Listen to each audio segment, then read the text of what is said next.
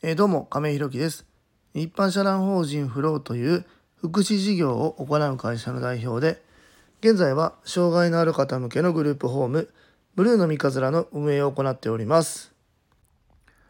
えー、今日は福祉においても、えー、相対評価と絶対評価は必要だよねというテーマでお話ししたいと思います、え本題に入る前にお知らせをさせてください。え現在グループホームブルーの三日面では入居者様が5名、えですので空きが1部屋です、えまた2棟目の準備も行っております、え見学ご希望の方ございましたらえ概要欄のリンクをご覧いただきまして公式 LINE 等でご連絡いただきますようよろしくお願いいたします、えもう一つ皆様にお願いです。現在ブルーの三日面ではボランティアさんを募集しております。そちらも公式 LINE などでご連絡くだされば幸いです。えっ、ー、と今日もですね事前収録なんですけどもえっ、ー、といつもはね朝7時に、えー、収録の方を、え放送しているんですけども今日はあの5時半ですね。5時半に今日夕方5時半に更新の方をしております、まあ、理由がありましてですね、え、今日は、え、2時から、え、初めてのちょっとコラボ配信ということでさせていただきましてですねこのスタンド FM でも、えー、パーソナリティをされてますあやさんという方ですね。ハーブやアロマに詳しい方なんですけども、えーと、お子さんがま発達障害ということもありまして以前、えーと、他でライブ配信をされているところに僕がたまたまお邪魔してですね。でコラボを放送しようということを決めていただいてですねご連絡いただいてえご好意であの今回ごえライブ配信の方をさせていただくことになりました。えーと、その、えライブ放送をこの後リンクの方に貼っておきます。えーと、それ、まあ、この今収録事前にしているんですけども、えー、ライブ放送が終わってから、えー、そちらの URL は、えー、概要欄の方に貼っておきますので、え今日の放送を聞いていただけたらなというふうに思います。またそのコラボの放送を終えての感想なんかもね後日お話しできればというふうに思っております。えそれでは本題です。え今日は福祉においても絶対評価と相対評価は必要だよねというテーマでお話ししたいと思います。えっと、皆さんはこの絶対評価と相対評価っていうのは、えっと、どうでしょうご存知でしょうか？僕もね最近こう、えー、聞いたことがありまして最近やっとこう何ていう言葉として聞いたんですけどもまあ確かに言われてみればそういうことはやってたよなっていうふうに思って。、えー、自分のことを振り返ってみたんですけども、まあ、今までいろんなお仕事をさせていただく中で、まあ、管理職っていうこともさせていただいておりましたその中で、えーとまあ、自分の部下だったりに評価っていうことををする機会っていうのがまあありましてですね評価って言ってもまあおこおこがましいなっていうのはもう常々思ってたんですけど人が人を評価するっていうのはなかなか難しいよなっていうのをずっと思ってる中で、えー、まあこのやらせていただいてたんですけどもこの相対評価と絶対評価って何だろうかっていうところで、えー、ありまして相対評価っていうのは、えー、誰かに比べて、えー、この人はここがいいよねとか、えー、この人に比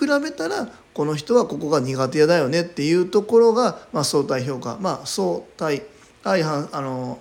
こう相手とどれぐらいの誤差があるかみたいなところで評価するっていうところが相対評価。まあざっくりとそんなとこだと思うんですけども、まあ、絶対評価っていうのはそういう周りの意見やったりその環境に左右されずに、えこの方自身の評価っていうのはどうなんだっていうことが、まあ、絶対評価っていう、まあ、そういう意味合いに捉えております。すいません。ちょっと、えもしかしたらここが違うよっていう方がいましたらまた教えていただきたいんですけども。これは僕これどっちも大事だなっていうふうに思ってます。まあ絶対評価っていうのは突然あの当然ありきなんですよね。絶対評価っていうのは周りの環境に左右されずに、えこの方自身はどうなのかっていうところを評価していくっていうことは大切なんですけども結果的には周りとの兼ね合いに合わせながらお仕事をしていくっていう意味合いでは相対評価っていうのも同じぐらい大切なのかなというふうにま思っております。で、えーと、今回ねこの福祉においてもっていうお話をさせていただく中で、まあ、うちのスタッフにおいてももちろん相対評価絶対評価っていうのはしていくんですけどもこのうちのこのグループホームにおいても、え相対評価と絶対評価あグループホームの入居者様にとっても相対評価と絶対評価っていうのは必要なのかなというふうに思っております。まあ、どういうことかと言いますとその絶対評価っていうのはその人自身の評価になりますので、えこの方の得意なところ苦手なところ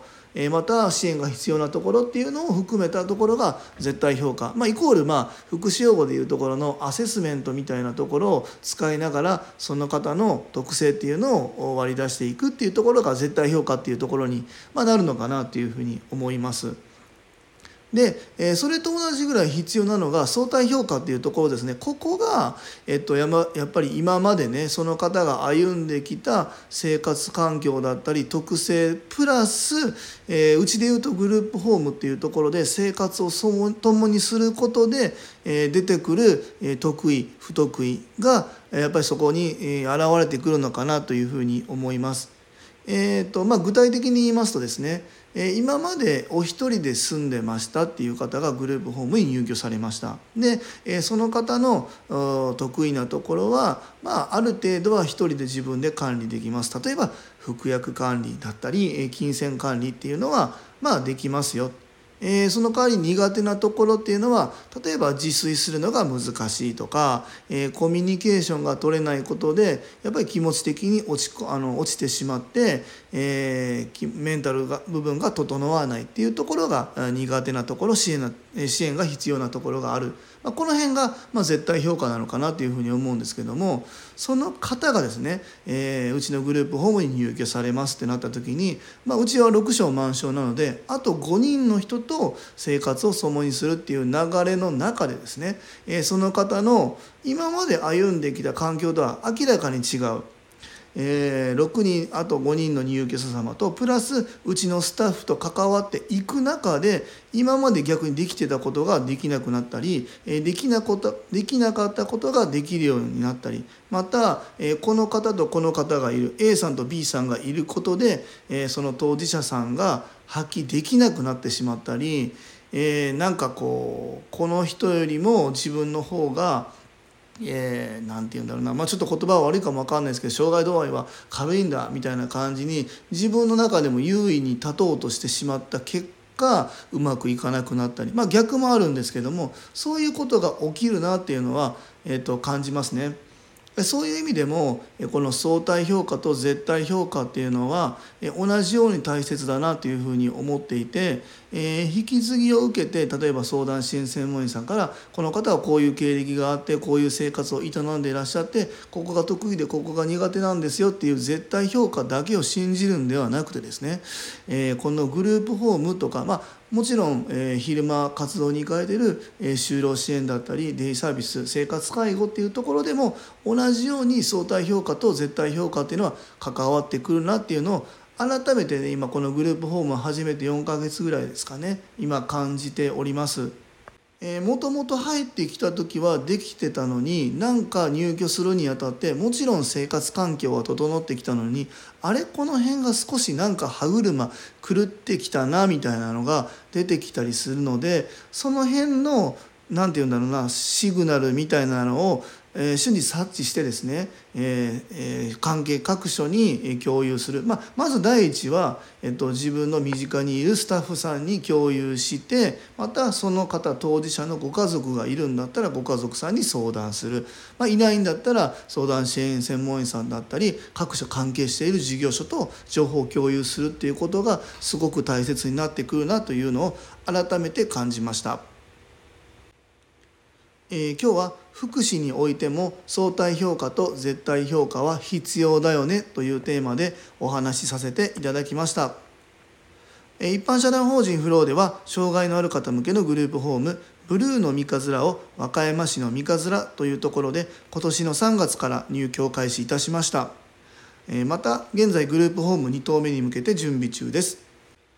そしてもう一つお願いです。現在グループホームブルーの三葛ではボランティアさんも同時に募集しておりますえそちらの詳細などは公式 LINE やノートでもご案内しておりますので、ぜひ概要欄のリンクからご覧いただきますようよろしくお願いいたします。え最後までお聴きくださりありがとうございます。次回の放送もよろしくお願いいたします。今日も素敵な一日をお過ごしください。一般社団法人フローの亀井宏樹でした。それではまた。